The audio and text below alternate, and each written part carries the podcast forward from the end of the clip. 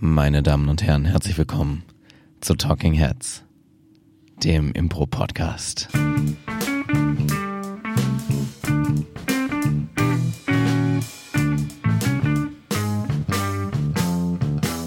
Mir gegenüber sitzt eine junge Dame, die noch nicht weiß, was auf sie zukommt. Schönen guten Tag, Claudia Behlendorf. Ja. Und der gruselige Mann mit der tiefen, angerauten Stimme ist Paul Ziemer, auch weil man ihn gerade nicht aufs erste Hören erkennen mag. Das ist richtig. Ich bin nicht Joe Cocker. Ein junger Joe Cocker. Ja. Ja, äh, meine Stimme ist so ein bisschen im Arsch. Man hört es vielleicht. Ähm, kurzer Exkurs. Ich komme nämlich gerade vom Impro-Hotel. Ich war von Donnerstag bis äh, Sonntag im Impro-Hotel. Und das hat meiner Stimme. Und wie war's? Ja, war richtig geil. Es hat meiner Stimme nicht äh, gut getan. In der letzten Folge haben wir ja schon über den fantastischen Ralf Schmidt gesprochen. Ja, Ähm, ein fantastischer Impro-Spieler übrigens. Und äh, vor allen Dingen Moderator und äh, Manager und Lebemann. Vor allen Dingen Lebemann, glaube ich. auch Event-Veranstalter oder Koordinator. Genau. Und der und da ähm, macht ja die Impro-Hotels und da war ich und ähm, es gab eine Poolparty, es gab einen Karaoke-Abend und es gab viel Wein für mich. Und das Resultat, meine Damen und Herren, hören Sie jetzt. ja.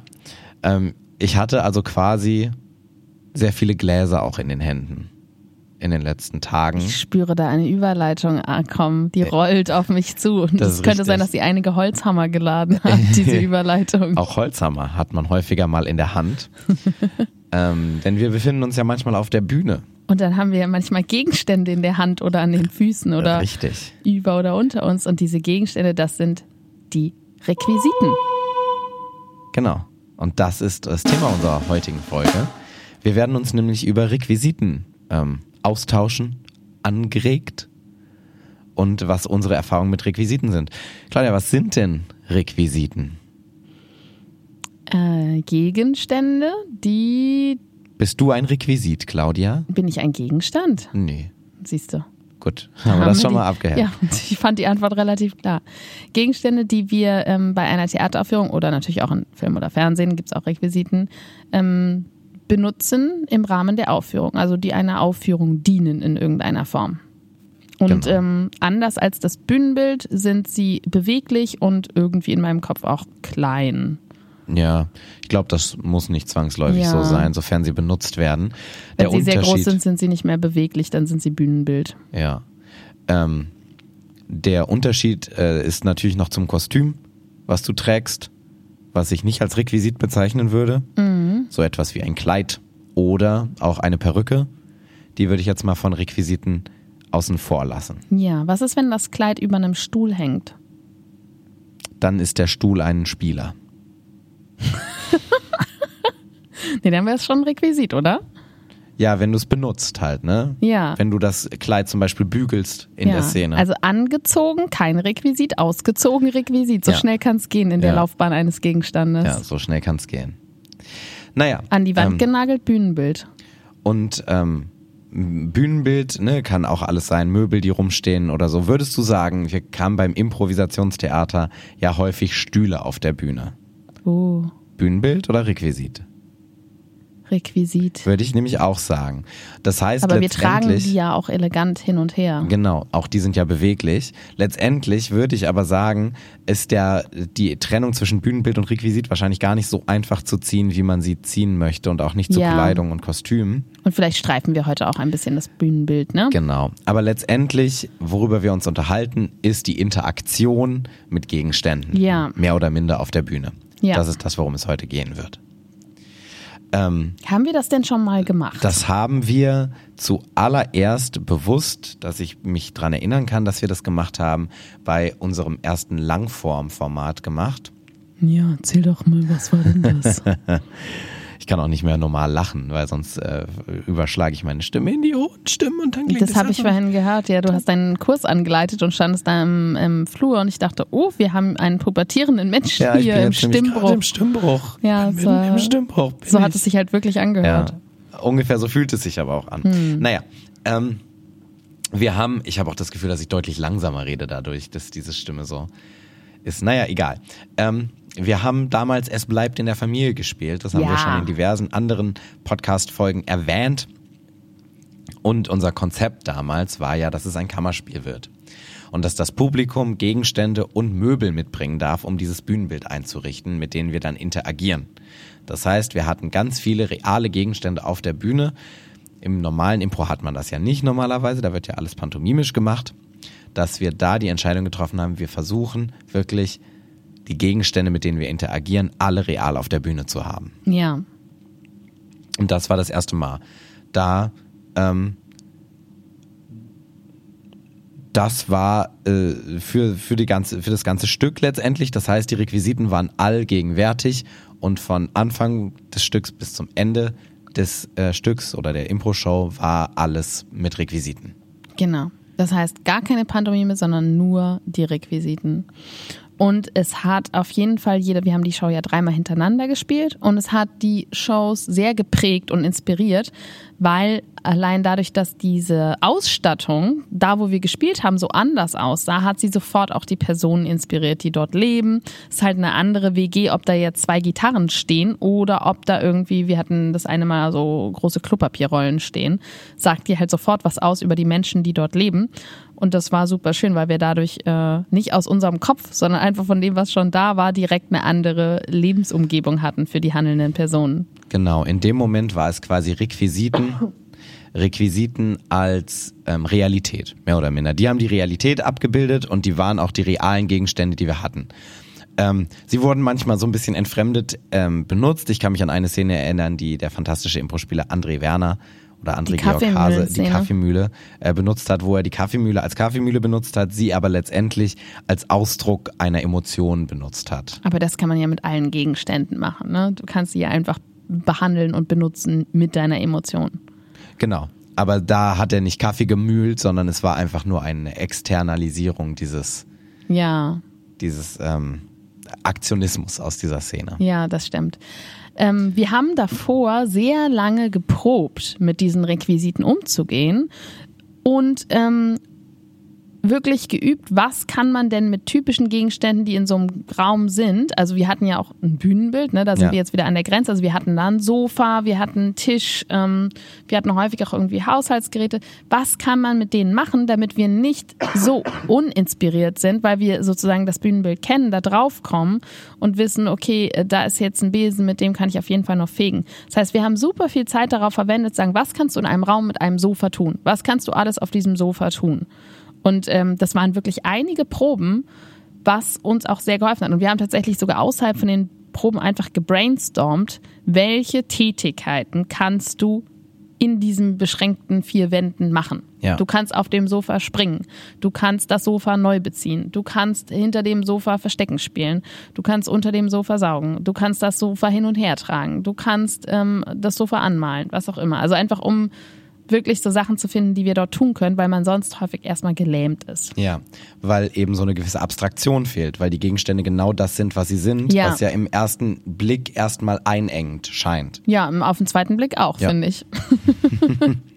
Ähm, das ist ja super spannend, weil das ja ein reines Impro-Thema ist. Weil Ja. beim Theater hast du das ja konstant. Du hast ja super selten Pantomime auf der Bühne oder dass etwas ähm, gemacht wird, sondern beim Theater hast du ja konstant, wenn du irgendetwas mit irgendwas interagierst, ist es wirklich auf der Bühne. Ja, aber ich glaube, wenn du das Skript schreibst für das Stück, dann hast Ja. du tatsächlich genau diesen Gedankengang, weil dann sagst du dir nämlich, okay, ich habe jetzt diese drei Menschen mit dem Sofa, ich will nicht, dass die die ganze Zeit nur da stehen und reden. Ja. Das heißt, ich überlege mir vorher, was ich in mein Skript reinschreibe, was können die da verdammt nochmal tun? Und dann gibst du denen halt was zu tun. Genau. Und das kennt man ja auch in Filmen tatsächlich, dass es so Szenen gibt, wo so Requisiten irgendwie nochmal die Stimmung verstärken. Ne? Also äh, der Pate ist das, glaube ich, wo er da sitzt und so seinen Apfel schält, während mit ihm gesprochen wird und er diesen Apfel mit dem Messer langsam häutet. So diese klassische Bösewicht-Szene. Und das sagt ja auch schon vieles aus, allein diese Interaktion mit einem Requisit.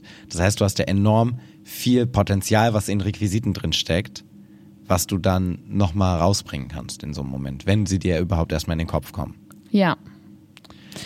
Ja, das war sozusagen die Langform, wo wir einfach so eigentlich wie im klassischen Theater Genau. ähm, Requisiten benutzt haben und einfach nur uns vorher darauf trainieren mussten, dass wir ja kein Drehbuch haben vorher, aber dass wir selber quasi als unser eigener ähm, Skriptschreiber und auch als unser eigener Regisseurin im Kopf haben, was sind denn Regieanweisungen, die wir bekommen könnten, während wir in diesem festen Rahmen stecken. Genau. Das ist ja nicht alles. Wir haben, wir benutzen Requisiten ja auch bei Shortform. Genau. Äh, wo denn zum Beispiel? Bring your thing. Richtig, da steckt das Requisit ja quasi schon im Namen der Show. Ja, und ich glaube, wir sind auch nicht die Einzigen in Deutschland, auch wenn wir das damals dachten, die sich eine Show mit Gegenständen ausgedacht haben. Ähm, ich glaube, es gibt wahrscheinlich 100 Ensembles in Deutschland, die gegenstandbasierte Shows spielen. Ja.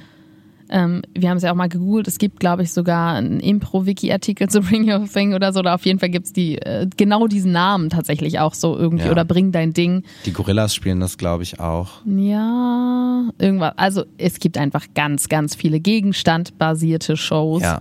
Und wir haben eine davon, die wir sehr gerne mögen, die wir schon extrem lang, ich glaube seit sieben Jahren Das ist, spielen glaube ich, wir unsere die. longest running Show. Ja, nee, Primetime ist das. Primetime ist, glaube ich, noch länger. Hm, Das kann sein. Aber auf jeden Fall ist sie richtig, richtig lang und sie ist tatsächlich wahnsinnig beliebt. Wir spielen sie auf dem Campus mit den ganzen Studis und ähm, es ist genau dasselbe Prinzip. Ihr bringt eure Gegenstände mit. Das heißt, die sind nicht vorher auf der Bühne, also gar nichts im Unterschied zu Es bleibt bei der Familie. Und äh, wir haben dann immer so einen Tisch vorne stehen und da häufen sich die absurdesten Gegenstände. Was war das, ähm, woran du dich am meisten erinnern kannst bei Bring Your Thing? Diese riesige Aubergine. Hatten mal so eine riesige, oder Nee, es war Rübe. keine, eine Zucchini oder Rübe. es war eine Rübe. Aber die war riesig. Die sah aus, als ob sie direkt aus Tschernobyl irgendwie rübergekommen Die wäre. kam aus der Pfalz und die war so wie ein halber, also wie ein Oberkörper, so Ja. groß war die. Ja, Es war die die, war wirklich größte Rübe, die ich je gesehen also habe. fast so groß wie mein Arm. Ja. An was Also- erinnerst du dich noch? An die Wärmehaube. Oh also ja. wir haben so wie, ne, beim Friseur gibt's ja so diese großen Wärmehauben, die auch so stehen. für die Dauerwellen, damit die so angeheizt werden und dann bleiben in dem. genau. Ne? Stimmt, das hat äh, damals die Schulklasse mitgebracht. Ja. Gemeinsam. Aber wir haben ganz, ganz viele Sachen, auch wirklich so absurden Nippes und Klopapier. immer Klopapier. Es gibt immer Klopapier und Tampons. Aber es Ja. gibt halt wirklich auch einen Berg von spezifischen Gegenständen, die die Leute mitbringen. die teilweise auch nicht wieder mitgenommen werden und wir sitzen dann auf diesem Müll rum. Ja. Und was machen wir dann damit? Dann spielen wir Impro damit. Ähm, aber im Gegensatz zu Es bleibt in der Familie, wo wir ja als Langform das Ganze gespielt haben, als Kammerspiel, benutzen wir diese Gegenstände flexibel in den Szenen. Das heißt, was da ein Unterschied ist, dass wir diese Gegenstände teilweise nur als Inspiration benutzen und trotzdem pantomimisch spielen oder sie verfremdet in die Szene einbringen. Wie denn zum Beispiel? Es ist schön, wie wir jetzt hier heute diese Bälle zu, zu spielen. Ich glaube, du willst einfach mal nur ein bisschen Ja. Pause haben Ja. für deine Stimme.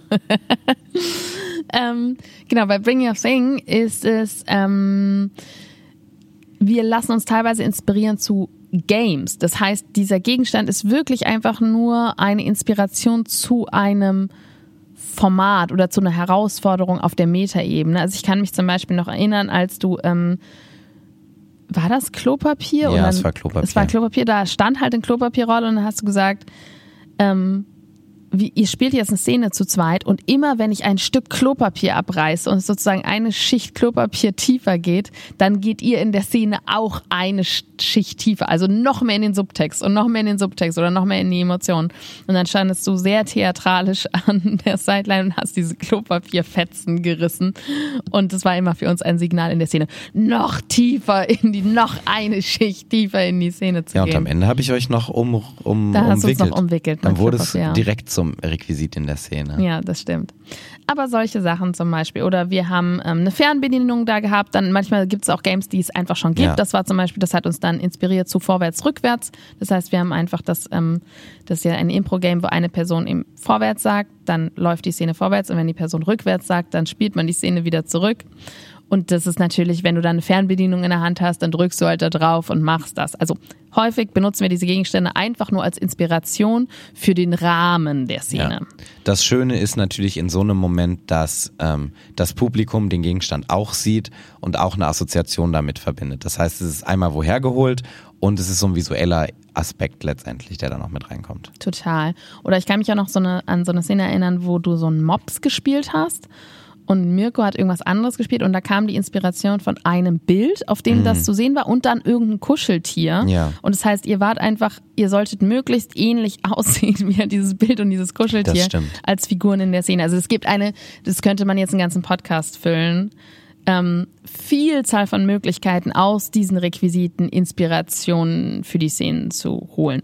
Aber wir benutzen sie teilweise auch tatsächlich auf der Bühne und wir nehmen uns auch immer vor bei Bring Your Thing, dass wir das zum Großteil machen, weil ja. es die Leute einfach unglaublich glücklich macht, wenn sie wirklich, wirklich ihre Rübe auf dieser Bühne sehen oder ihre ähm, Ohrringe, die tatsächlich eingesetzt werden. Das stimmt total. Ähm, und es gibt ja auch klassische Impro-Games, die Requisiten auf der Bühne schon mit drin haben. Das allseits bekannte Reklam-Game zum Beispiel oder das WhatsApp-Spiel sind ja auch mit Requisiten auf der Bühne. Ja. Das heißt, du hast ein reales Buch beim Reklam-Game, aus dem du nur Zitate vorlesen darfst oder bei dem WhatsApp-Game aus einem realen WhatsApp-Chat, aus einem realen Handy, was auf der Bühne ist. Das heißt, das gibt es, aber natürlich auch die Verfremdung von Gegenständen. Das heißt, wenn du irgendwie in eine Szene bist, wo zwei Leute sich prügeln, kannst du auch gerne mal dir eine riesige Rübe holen und mit der Rübe eins über die Rübe ziehen. ja. Ähm, und es gibt ja auch das Game, ähm, was wir dann da zum Beispiel auch gespielt haben, das ist kein bla bla bla. Schneebesen. Schneebesen. Das heißt, du benutzt den Gegenstand als einen anderen Gegenstand und entfremdest ihn. Und da kommt dann auch so ein bisschen der Witz raus aus diesen weirden Bildern, die es dann gibt, wo du dann auch guckst, wie funktioniert der Gegenstand anders, wie kann ich den Gegenstand mit einer ähnlichen Beschaffenheit anders benutzen oder die Beschaffenheit komplett ändern. Ja, was glaube ich ursprünglich von Whose Line Is It Anyway kommt, ja. wo sie ja wirklich absurde Requisiten bekommen. Also Whose Line Is It Anyway, großartige, ähm, wahrscheinlich die einzige wirklich großartige improvisierte Fernsehshow, also Fernsehshow mit Impro. Und da bekommen sie von ihrem Team Requisiten, die sehen meistens schon an sich irgendwie total absurd lustig, ja. aus. Also sie sind einfach riesig und, und bescheuert. Und die Aufgabe ist dann eben, dieses Ding in so vielen möglichen Weisen, sozusagen pantomimisch, aber mit diesem Gegenstand zu benutzen. Also der Klassiker ist natürlich so, wenn du jetzt ähm, einem Kind eine Bürste in die Hand gibst, wird es daraus ein Mikro machen ja. und singen. Das Prinzip aber natürlich facettenreicher, denn wir sind erwachsen und haben mehr in uns. Das heißt, du kannst dann halt die Bürste als Rübe benutzen ja. oder als Tennisschläger machen wahrscheinlich auch super viel oder als Gitarre. Als Metallsuchgerät, als Zahnbürste. Als kleiner Baum. Ja, total. Und ähm, letztendlich kannst du aber auch die Gegenstände so nur leicht verfremden, was wir auch häufiger machen. Ähm, und denen eine gewisse Bedeutung geben letztendlich. Ne? Du kannst zum Beispiel eine Taucherbrille aufsetzen und sagen, das ist jetzt eine Röntgenbrille oder so. Ja. Ähm, und das ist, glaube ich, auch immer ganz cool, wenn du so Gegenstände benutzt und mit denen hantierst. Das macht es manchmal auch sehr absurd. Und das Bild, was da auf der Bühne entsteht. Wir hatten zum Beispiel auch mal eine Szene, wo wir so eine Hand auf der Bühne hatten. So eine, so eine, so eine Puppenhand. Oh ja, ich erinnere mich. Und die kannst du ja dann auch als Hand benutzen letztendlich. Benutzt aber diese Puppenhand als deine reale Hand. Ja. Und das hat einen gewissen Verfremdungseffekt, der aber nur zu einem gewissen Grad zählt, weil es halt diese Absurdität der Sache hat, die dann letztendlich ähm, das Bild einfach sehr lustig macht. Total. Wir hatten auch schon Essen auf der Bühne, was wir dann auf der Bühne gegessen haben, zum Beispiel in der Szene. Oh ja, ich erinnere mich, äh, ja, Pralinen. Pralinen hatten wir zum Beispiel, ja. Mussten sehr viele Pralinen essen. Ja, ja das war schlimm. ja, und dann zuletzt gibt es natürlich noch, die Gegenstände sind einfach die Gegenstände aber sie handeln. Ja. So etwas wie Small Voice zum Beispiel. Mhm. ist so ein ganz klassisches Beispiel. Das kannst du natürlich auch spielen, dass der Gegenstand nicht da ist. Aber bei Bring Your Thing, also dass du den nur vorstellst und pantomimisch darstellst, mhm. aber bei Bring Your Thing spielen wir es teilweise so, dass er wirklich reell da ist. Genau. Oder Puppenspiel.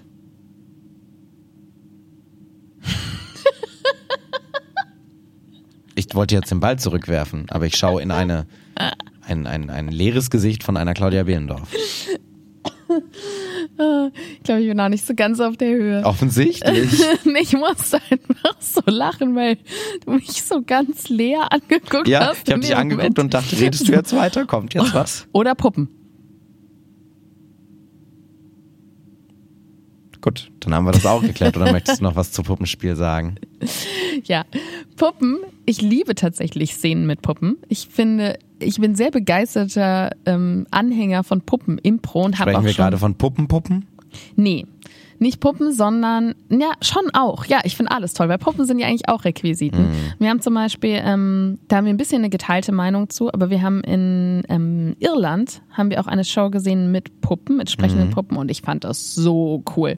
Und das waren halt erwachsene Puppen, die wirklich einfach die Figuren dargestellt haben, also jetzt nicht Kinderpuppen, ne, sondern so Handpuppen. Warum haben wir da eine geteilte Meinung dazu? Ich fand das genauso geil. Ja, ich Ja. hatte immer das Gefühl, du warst sehr kritisch dazu. Du warst so, ne, ne, ne, ja, aber die Figur hat ja auch. Nee, das war tatsächlich nicht die Show. In meinem Kopf hattest du da nicht ganz so eine begeisterte Meinung. Doch, wir zu. beide sind so aus dieser Show rausgegangen und waren so, Alter, das ist so geil, das müssen wir auch machen. In meinem Kopf sind wir rausgegangen und warst so, Alter, das ist voll geil, wir können das noch geiler machen. Lass uns das noch geiler machen.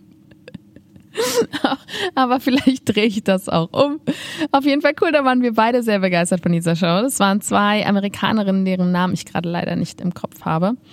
Und ähm, die haben halt wirklich eine, ähm, eine Langform, eigentlich ein bisschen eine Heldenreise gespielt, aber es auf eine sehr erwachsene Art und Weise. Ja. Also es waren halt wirklich, es waren versaute Puppen, es waren abgehalfterte Figuren, die die gespielt haben. Die eine hat gesoffen, die andere hat geraucht, die waren so andere war fatalistisch. Ja. So, also in Deutschland haben wir ja immer diese komischen Theaterpuppen, die so mega creepy sind, die mit diesen breiten Mündern und diesen komischen Gesichtern, die ich immer blöd finde. Ich finde so diese Muppet-Puppen viel cooler, weil die so sehr abstrakt, noch abstrakter sind und halt auch andere Gegenstände. Also sie hatten auch so einen Burger oder so als, als Puppe da. Ja. Das war schon sehr cool. Ich liebe ja Puppen auch grundsätzlich bei Ja. sowas. Es hat total viel Spaß gemacht, diese Show. Kann ich euch wirklich nur empfehlen. Also Impro mit Puppen. Wollten wir auch mal zum Impro-Festival Mainz Ja, einladen. aus Hawaii wären die gekommen. Ja. Und ähm, wir machen das in ein bisschen amateuriger als die, weil das ist natürlich deren Spezialität und die lieben das. Aber sogar wenn man nur ganz einfache Mittel hat und es nicht so trainiert kann, ist es immer noch total dankbar, weil es einfach eine ganz andere Facette in jede Ja. Show reinbringt und ganz viel Vielfalt. Und wir machen das zum Beispiel, indem wir einfach zwei Gegenstände nehmen Ja. und mit denen eine Szene spielen. Also eine Bierflasche und ein Flaschenöffner. Letztendlich das, was Kinder auch den ganzen Tag machen. Genau.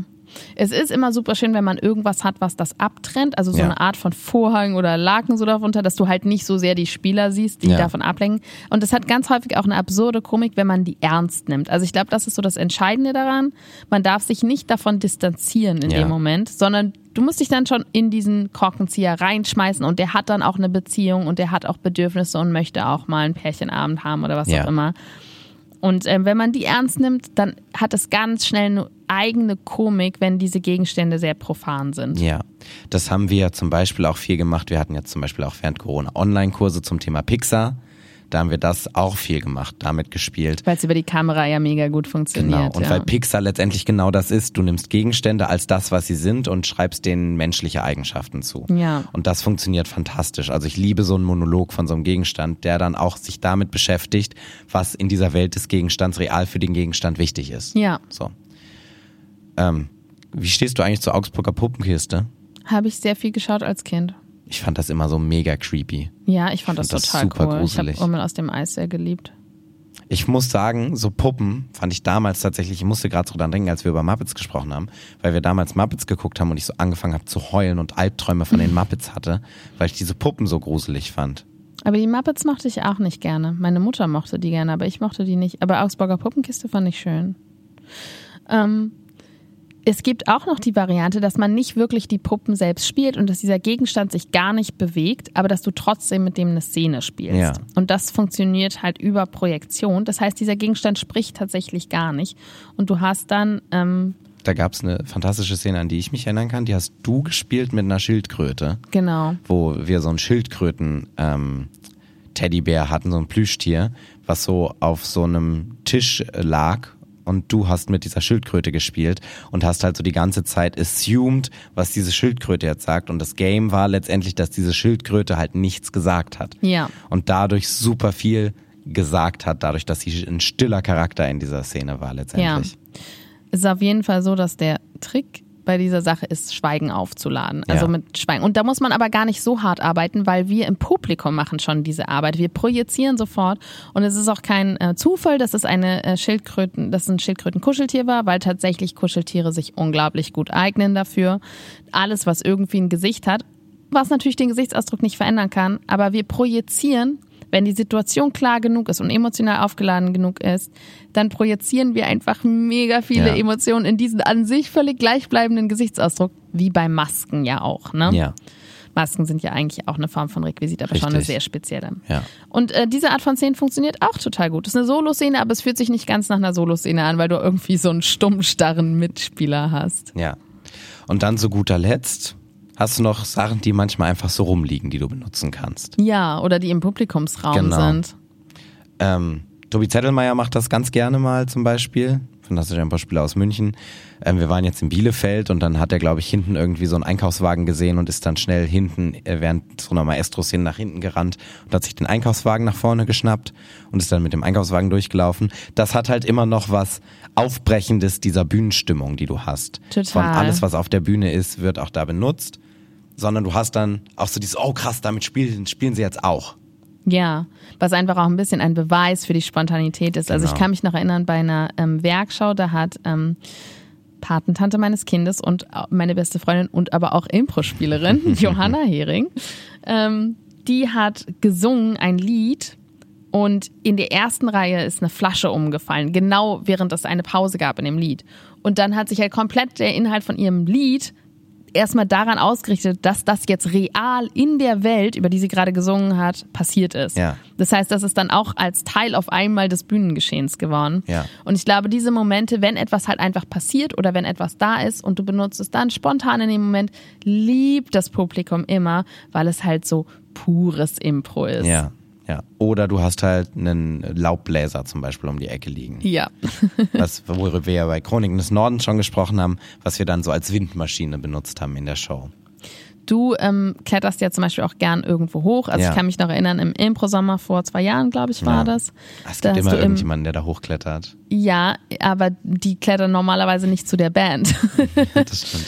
ähm, da bist du ja im Finale auf die Gerüstteile geklettert und hast dann als Teil von deinem Song, du warst ja ein kleines Glutamat, was den Song gesungen hat. War das das? Ja, ne? Nee, ich glaube, es war eine andere Szene. Aber äh, wenn man so häufig im Finale ist ja, beim ey, was soll ich machen? Ähm, dann bist du zu der Band gegangen und hast halt mit deren Instrumenten auch gespielt und die Ach benutzt. doch, es war die Szene. Du hast vollkommen recht. Ja, Ja. kleines Glutamat. Und hast mit deren ähm, Instrumententeilen gespielt, was das Publikum auch total gefeiert hat, weil Ja. es halt so was Unerwartetes, Ungewöhnliches ist. Was halt ganz lustig ist, weil eigentlich steht mit den Instrumenten ja konstant ein Requisite auf der Bühne, wenn du jemanden hast, der Piano spielt zum Beispiel. Ähm, und es hat aber eine ganz andere Bedeutung und da merkt man mal, wie es so ist mit in die Szene einbezogen werden oder nicht, wenn du plötzlich als Spieler an das Piano gehst und damit interagierst, als wenn der Musiker damit interagiert. Ja, absolut. Oder anderes Szenario, du kannst den Musiker, die Musikerin ja auch in die Szene integrieren als Person, dann wird dieses Piano plötzlich auch mehr zum Requisit als alles andere. Das stimmt. Ja, Wie so bei so einem Western oder so, ne? Das stimmt, ja. Also Michael Bibo und ich haben eigentlich schon echt so das Ding, dass ich häufig an seinem Piano saß, wenn wir miteinander gespielt haben. Und jedes Mal fragt er mich auch, ähm, der war ja da am Piano, und heute spielst du wieder und ich spiel, und ich lehne mich zurück oder so. Das hat sich eingebrannt bei ja, ihm. Ja. Ja, ist, Dieser, was macht ich, der mit meinem Piano? Ja, vielleicht gar nicht so ein schöner Moment für ihn. ja. Ja, äh, würdest du denn sagen, es gibt irgendwie Herausforderungen bei Requisiten oder Sachen, bei denen man aufpassen sollte oder Grenzen? Nee, alles easy. Cool.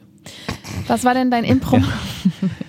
Das war eigentlich das Hauptthema. Wir haben viel geprobt bei Es bleibt in der Familie, ähm, wie wir Gegenstände benutzen können. Aber eigentlich war das Hauptproblem, was wir hatten, dass wir diesen Drang, Pantomime zu machen zu wollen, uns abtrainieren mussten. Ja, das stimmt. Weil es einfach mega weird wirkt.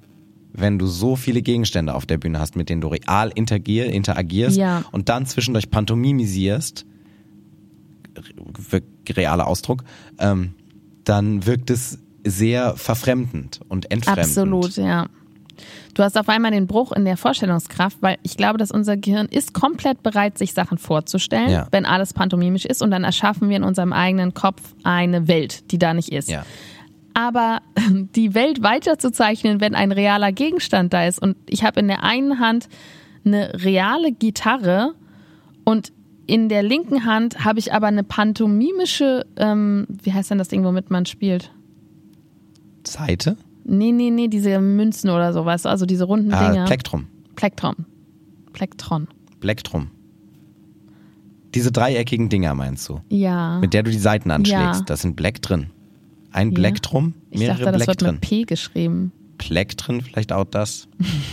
Plektrum. Schreibt uns an podcast Plug. at dieaffirmative.de, Plug. wenn ihr euch besser mit Gitarren auskennt als wir. Oder mit auf jeden Fall, wenn du das. Ding auf einmal pantomimisch hast, dann merkst du ja auch schon, oh, es funktioniert gar nicht. Ich komme Ja. gar nicht an die Seiten ran, weil ich habe etwas Ja. dazwischen.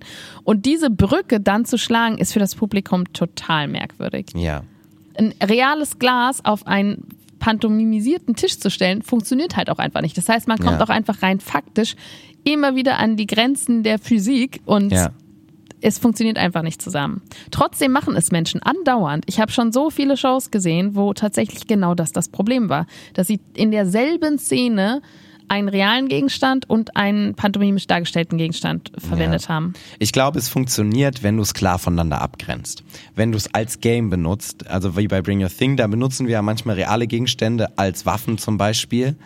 Aber dann ist es ganz gleich, mach das jetzt für diesen Gegenstand in diesem Moment. Und es hat so einen Game-Faktor, das ist so Teil der Szene und der Comedy. Und dann lege ich sie wieder weg und dann spielen wir die Szene irgendwie weiter. Ja, aber ich kämpfe nicht mit meiner realen Waffe gegen eine pantomimische Waffe. Nee, genau. Richtig. Deshalb meine ich, es ist so eine abgeschlossene Sequenz letztendlich. Oder in dieser Sequenz esse ich jetzt real Sachen, nom, nom, nom, bin fertig mit dem Essen Das ist und gut, dass du machen nochmal weiter. demonstriert Nom, nom, nom. hast. Weil bis gerade eben war es pantomimisch, Ja. aber mit dem Nom Nom Nom ist es zum realen Essen Ja, geworden. aber wenn du es klar abgrenzt und es Ja. nicht vermischst, dann kann es auch in Szenen funktionieren, wenn du die, die ähm, Grenzen klar ziehst letztendlich. Was auf jeden Fall funktioniert, ist eine Szene mit Gegenständen, eine Szene ohne. Genau. Das funktioniert auch total. Aber wirklich in derselben Szene mit Interaktion beides zu mischen, ist unserer Erfahrung nach richtig schwierig in den Ja. Köpfen der ZuschauerInnen. Und deswegen haben wir so hart trainiert, damit wir wirklich, wir haben dann diese komplette Langform ohne jede Pantomime gemacht.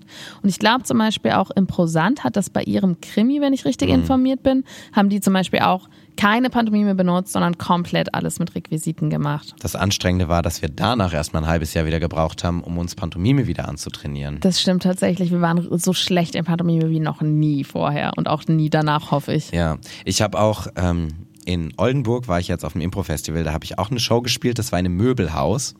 Und da hatten wir so diese Challenge, weil wir da nicht geprobt haben davor damit. Mhm. Und in dem Möbelhaus stehen ja enorm viele Requisiten einfach auch rum. Ja,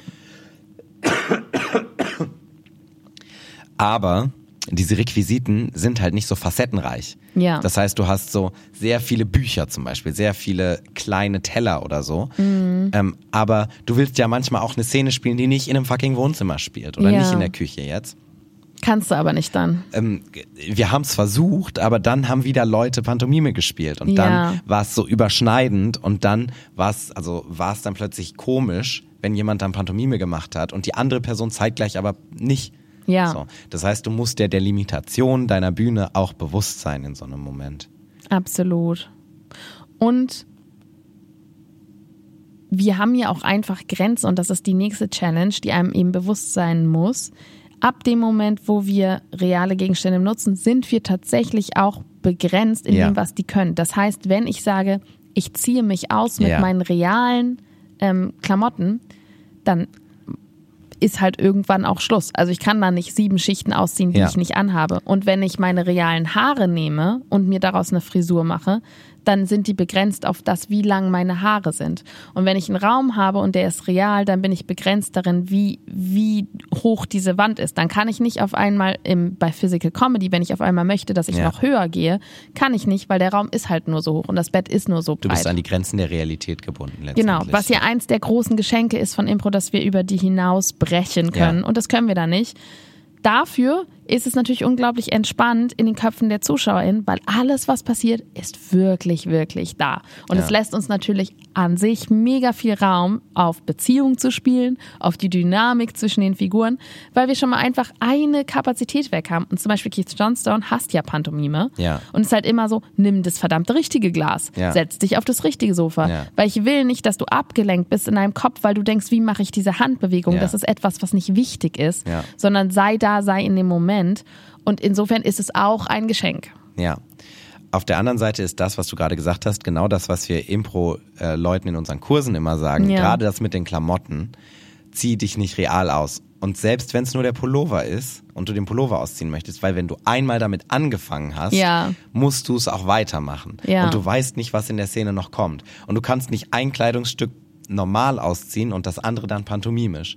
Gerade bei Klamotten Also ist können sie meistens, schon, machen sie auch, aber dann haben wir weird. wieder den Bruch, Also ja. gerade bei Klamotten ist meistens der erste Clash, den wir auch wahrnehmen, meistens zwischen was machen wir pantomimisch und was machen wir Ja, real. weil sie ziehen sich irgendwie immer real den Pullover aus, aber nie real die Hose. ja, genau. machen wir jetzt inzwischen Leute Affirmative regelmäßig auf der Bühne oder sie kaputt. Ja, auch schon wieder eine Bühne. Ja, ich habe das Foto gesehen, ja. Fassbar, ey. naja, Ja, das waren Requisiten. Also auf der einen Seite ein Geschenk, auf der anderen Seite auch eine Herausforderung und eine gewisse Konsequenz in dem Ganzen ist wichtig. Yes. Aber für uns machen sie mega viel Spaß. Also auf jeden Fall eine dicke Empfehlung an euch da draußen. Holt mal ein paar mehr Gegenstände auf die Bühne. Es äh, eröffnet neue Möglichkeiten und Inspiration. richtig. Paul. Ich habe das Gefühl, du wolltest das Ja. letzte Mal beim letzten Podcast noch was erzählen. Richtig, Also Stellung. was war denn dein, ähm, dein Impro-Moment der letzten ähm, zwei Wochen? Ja. Ähm, Oder anderthalb An Wochen. dieser Stelle tut es mir leid, dass ich das Impro-Hotel überspringen muss, weil das war natürlich auch ganz fantastisch und ich hatte eine große Zeit. Aber wir hatten ja eine Show, jetzt mal ehrlich, mit Joscha Sauer. Und ich bin seit, weiß ich nicht, 15 Jahren oder seit 13 Jahren gibt's glaube ich, seine Comics riesen Joscha Sauer-Fan. Der ist, den kennen wir von Nicht Lustig. Und wir haben den letztes Jahr im Januar, habe ich den angeschrieben, weil ich wusste, dass er in Frankfurt wohnt und arbeitet, ob der zum Format kommen möchte als Gast. Und dann hat er eine Woche später geantwortet und gesagt, er will dabei sein, er kennt uns sogar schon. Und ich war so aus dem Uh. ganzen Häuschen. Und, Aus ähm, dem ganzen Aus dem Häuschen, ganzen? Häuschen, nicht nur aus dem halben Häuschen. Und dann kam halt Corona und dann hat das Ganze fast, ja, anderthalb Jahre, fast zwei Jahre gedauert, bis er Ja. dann jetzt hier aufgetreten ist. Aber vor zwei Wochen war er jetzt endlich mit uns auf der Bühne und es war einfach so toll. Er war so sympathisch und ähm, so entspannt. Und vor allen Dingen habe ich jetzt seine Handynummer. Ich habe mit ihm schon WhatsApp geschrieben. Und es war auch eine fantastische Show. Wir haben einfach eine sehr, sehr gute, jetzt mal ehrlich, ich glaube sogar, es war unsere beste Jetzt mal ehrlich Show gespielt. Es waren auch 100 Leute etwa im Publikum, was Ja. auch cool war. Die Stimmung war super. Joscha hatte super viel Spaß. Ach, es war einfach fantastisch. Ich habe mir kein Autogramm geholt und mein Highlight war eigentlich, dass ich es geschafft habe, wovor ich am meisten Angst hatte, auf Augenhöhe mit ihm zu interagieren Ja. und nicht als Fanboy Ja. dabei zu sein. Ich bin ein bisschen traurig, dass wir uns unsere Plakate nicht haben signieren lassen. Das Ja. haben wir nämlich vorher eigentlich gesagt, dass wir das tun wollten, aber das haben wir natürlich vergessen dann, Ja. weil wir auch so coole Plakate hatten, die er halt gezeichnet hat. Das ist richtig. Aber wir haben die Plakate ja noch. Ja, ich habe ein paar aufgehoben. Ich auch. Das heißt, wir können ihm einfach nochmal schreiben. ich schreibe ihm einfach per WhatsApp nochmal. Was war denn dein Impro-Moment der letzten Woche?